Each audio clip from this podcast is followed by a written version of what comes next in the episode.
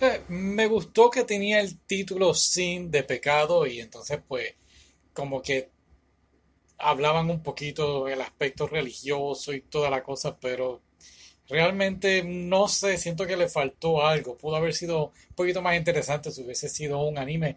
Y el detalle es que se llama Sin y después le ponen al lado la película. Y pues te hace pensar, oh, pues quizás hay un anime por ahí. No, no hay. No hay nada. Es una película del 2000.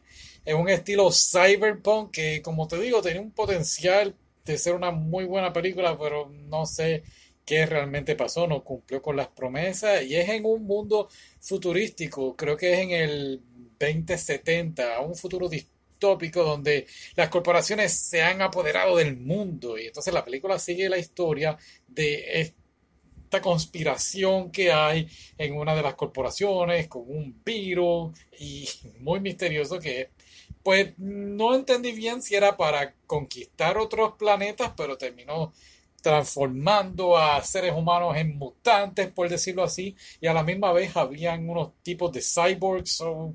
es una de las cosas, uno de los puntos fuertes de la película es muy impresionante la animación para esa época, en el año 2000. O sea, sí la estás viendo y sí sabes que es un anime viejo, pero a la misma vez se fue interesante. Le da mucha vida el toque oscuro y, y los detalles bastante impresionantes para hacer una película de esa época. Y pues vamos, todavía la puedo ver y la comparo con películas de ahora y sí, se ve bastante tiene sentido lo que está haciendo. Las escenas de acción también están muy bien realizadas coreográficamente hablando y son muy impresionantes.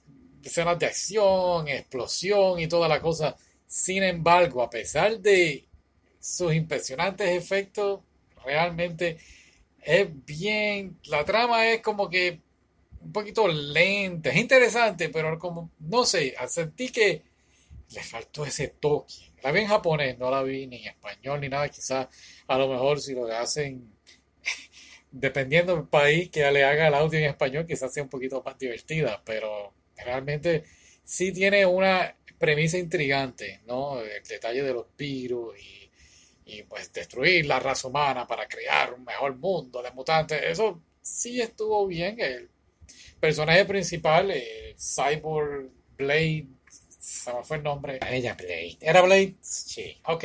Pues sí, un personaje misterioso, así, callado y estaba cool. O sea, no te estoy diciendo que la película era mala, creo que un poquito más de tiempo eh, hubiese estado un poquito mejor, ya que el ritmo pues se pone un poquito lento, la trama de la película se siente como que apresurada a la misma vez, aunque la misma vez lenta. Eso no tiene sentido. Sí, sé que no tiene sentido. Es como que los cineastas tenían prisa por hacer esta película y trataron de meter muchas cosas e ideas y pues, ajá. La villana me gustó, estuvo muy interesante, sí, porque ella fan service. Yo vi un poquito, pero no mucho. Pero estuvo muy interesante. Era una villana que, pues sí, quería venganza por su padre y ese sentido y a la misma vez, pues nada. En conclusión, eh, tiene sus momentos brillantes y fantásticos y otras veces pues como que, ajá, ok. Pero si eres fanático de Cyberpunk y películas de acción, de verdad que puede que te guste esta película y si la consigues, fantástico, porque creo que en el futuro una película del 2000 Cyberpunk no se ve mucho de anime, quizás valga mucho dinero. Oh, hablando de cyborgs, hay una película con Jean-Claude Van Damme, es viejita. Yo me acuerdo que la vi cuando era chiquito y para aquel tiempo, en el canal, había un canal que siempre daban como que las mismas películas. Y pues este Van Damme era el humano, entonces estaba el malo, que era un cyborg. Entonces el cyborg, me acuerdo que lo atrapa y lo pone así como en un barco o algo así, crucificado. Y lo dejan ahí a, morirse. Ah, te vas a morir, ahí el sol te va a dar y qué sé yo. Entonces Van Damme se acuerda de cómo el cyborg mató a su familia. Entonces le empieza a dar así tan, tan al, palo. Entonces, eh, estaba tan molesto y empieza a gritar el nombre del malo, Fender, o algo así bien brutal, y rompe y se salva y estuvo brutal. No, no, no, la película está buena, mucho mejor que este anime, creo que sí. Hay, hay otra parte que Están como, no sé, en una alcantarilla o algo así, escapándose los buenos de los malos. Y, me acuerdo que los malos gritaban así, ¡ah! Y de verdad que yo me asusté. Porque estaban gritando. Ok, ok. Ay, había otra película que habíamos hablado aquí, creo que fue en el podcast, se llama Cyborg 009. Qué interesante. Creo que no lo hemos cubierto en el canal de YouTube, deberíamos hacerlo. Como que verlo otra vez. El, el Director's Cut, el Otaku Cut de años después, porque fue hace tiempito que la vimos y vamos, el podcast en aquel entonces, pues yo era bien inmaduro cuando hacía el podcast.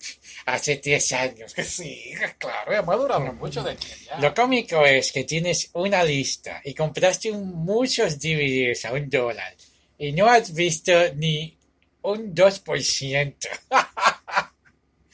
No, pero vamos a ver cómo hacemos. Y lo que quieres hacer de escribir un libro, Ah, vamos, vamos a sacar tiempo. Todo por los fans.